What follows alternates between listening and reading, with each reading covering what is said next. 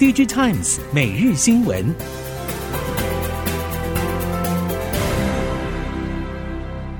听众朋友们好，欢迎收听 DigiTimes 每日新闻，我是翁方月，现在为您提供今天的科技产业新闻重点。首先带您关心。AI GPU 大缺货，台积电努力重新调配产线，挤出更多产能。到年底的订单需求也已经分配完毕。NVIDIA 确定供货量能之后，除了自家 DGX 系统直接销售之外，其他则是 OEM、ODM 等业者各凭本事。由于 NVIDIA AI GPU 系统毛利高昂，也罕见掀起争夺大战。根据了解，NVIDIA 供货顺序以关系亲疏远近来分。第一波供货名单可以说是回报为主，包括多年前就开始合作的广达、云达和重要代工供应链的纬创、纬颖。另外受到关注的就是美超维创办人梁建厚与黄仁勋有将近二十年的深厚交情，而华硕和技嘉则是以板卡多年合作伙伴、经销通路与市场竞合等策略，也分配到些许。可以说是谁拿到 NVIDIA AI GPU，攸关下半年营运表现。ChatGPT 点燃生成式 AI 风潮，进一步催生 AI 算力应用需求落地，对资料中心承载的算力要求也越来越高。多家中国大厂将液冷伺服器纳入策略主轴，其中不少掌握关键原材料氟化液。中国本土供应商也如雨后春笋冒出，以防高算力 AI 晶片受制于人的窘境重现。中国伺服器业者透露，用户和供应商早在二零二二年起就已经大幅增加对 AI 的投入，而今年企业对 AI 伺服器的需求平均都在之前的五倍以上，甚至有用户提出十倍以上的采购意愿。人工智慧热潮横空出世，高频宽记忆体成为国际记忆体大厂的兵家必争之地。面对韩系记忆体大厂抢得 AI 先机，美光宣布业界第一款第二代八层堆叠二十四 GB HBM 三开始送样，并与台积电在中介层进行紧密合作。结合直通细晶穿孔技术与 DRAM 多层堆叠，DRAM 将在日本厂生产制造，并在台湾完成先进封装制成，预计明年第一季开始出货。HBM 三量产大战将进入白热化阶段。尽管美光目前在全球高频宽记忆体市占率排名落后，但 AI 驱动高频宽记忆体需求爆发，美光积极展现弯道超车的企图心。今年车市需求逐步回温，但总体经济复苏疲弱。特斯拉带动降价，以及中国车市价格竞争动荡。车用 LED 供应链认为，下半年车用出货还是将优于上半年，但原本期待的需求可能转趋保守。不过，台系 LED 厂近年积极冲刺车用市场，在经过汽车供应链缺料和缺工导致的产线停摆，看好今年重回成长走势。联嘉和爱迪森分头扩充产线，亿光以及鸿凯等也期望借由车用出货回升拉动，在 LED 市况低迷时逆势突围。今年折叠式手机争霸赛在 OPPO、Motorola、Vivo、Google、荣耀与三星电子等陆续推出新品后鸣枪。根据估计，今年全球折叠机出货量有机会达到两千万只，比去年成长超过百分之五十。随着加入市场竞争的品牌商增加和终端均价下探，已经让折叠机成为消费者采购高阶手机的重要考量品项。业者除了调整轴承与荧幕设计更吻合市场期待之外，外荧幕也不少采用三点四寸左右的尺寸，同时内建常用应用程式捷径，提高使用便利性。美系品牌大厂苹果秋季新品包括 iPhone 十五、Mac 电脑零组件备货潮启动，半导体封测机 EMS 大厂日月光集团、测试界面大厂中华精测等有望受惠基本盘旺季效应，第三季营运表现可望温和苏醒。日月光集团财务长董宏思表示，第二季产品组合有所调整，车用高效运算和伺服器相关晶片封测比重提升，推动获利改善，加动率可望回到大约六到七成。精测则表示，第二季半导体供应链持续库存调整，其中手机相关晶片库存去化趋缓，产业关键客户反映淡季效应。只有精测导入五 G 手机次世代机种的 IC 测试界面新产品，带动应用处理器业绩显著成长，贡献占第二季总营收比重提高到百分之四十三。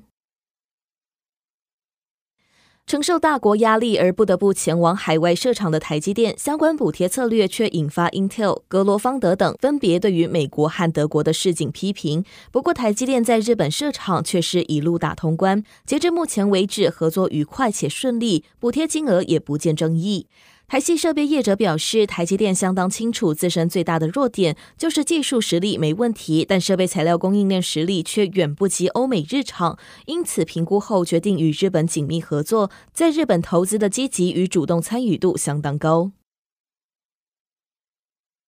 台塑集团近年积极从石化产业转型为新能源产业。针对集团旗下台塑新智能在电芯领域的布局进展，台塑新智能总经理刘慧琪表示，目前规划电芯产能将供应给电动巴士以及储能。在电动巴士已经有超过七家业者在谈合作，另外在家用储能方面，则预计今年第四季将有产品推出。针对台塑新智能布局，刘慧琪指出，台塑集团有十多年的锂电池产业经验，从锂铁正极材料、铜箔、电解液的制造到终端电池模组管理系统设计及应用都有丰富经验。未来智慧电网也将会是新能源生态圈的布局重点之一。近期人工智慧医疗发威，让各界关注是否将成为下一波成长热点。而在细胞治疗领域，从台湾到全球都将细胞治疗视为生医产业的瞩目新星，也吸引科技业探寻的目光。博讯生技本身以提供标准化细胞配置以及委托开发及制造服务为主要核心业务，不只吸引半导体老将投资，也借鉴台湾半导体产业在全球独霸的经验，进一步结合 AI 和扩增实境等新兴科技，将其复制到生技产业当中，期盼推动委托开发及制造服务成为下一个生技护国神山。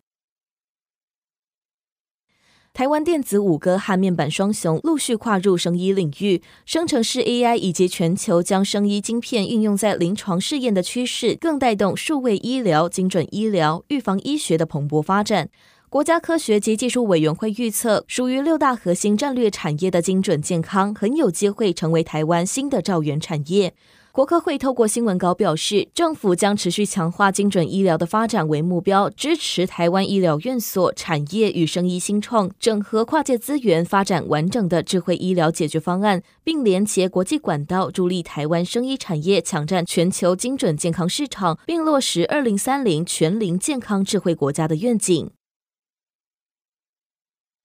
中国政府针对外资企业要求转移副机、印表机等办公室机器的技术转移方针，传出将撤销其中的一部分。中国政府从去年四月起着手制定新的国家标准，在初期草案当中要求办公室机器以及机器内部包含半导体和镭射等的关键零组件，要在中国境内设计、开发与生产。日本等外资企业则认为，关键零组件的开发与设计如果被迫在中国进行，将导致技术外流。根据外资厂商提出的反对声浪，预计中国新的国家标准会在明年上半实施。更新后的国家标准或许不会过于坚持。至于最后将推出何种规定，外资厂商正在持续关注。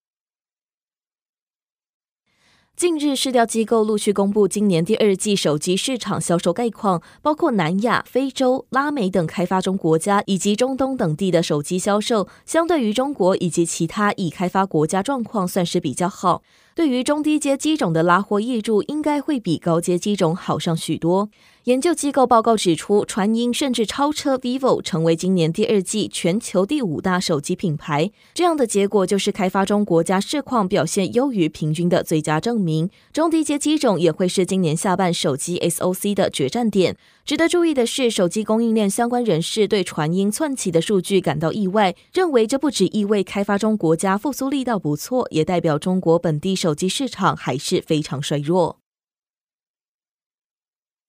因应中国电动车市场，像是比亚迪、特斯拉等对手日益激烈竞争的压力，Stellantis 执行长已经采取削减 Stellantis 工厂成本的策略。如今，Stellantis 执行长进一步希望合作供应商必须采取类似的措施，寻求更好的零组件交易，以确保 Stellantis 利润，试图重塑 Stellantis 的供应链。Stellantis 执行长声称，随着中国本土竞争对手的降价，福斯集团与通用汽车等欧美传统车厂在中国正在面临压力。此外，Stellantis 执行长也表示，由于转型电动车的成本高昂，Stellantis 可能需要进一步调整其在欧洲和美国市场的工业足迹。Stellantis 同时也面临法国和意大利政府的压力，要求在当地生产更便宜的汽车，以维持这些市场的就业机会。以上新闻由 Digitimes 电子时报提供，翁房月编辑播报。谢谢您的收听。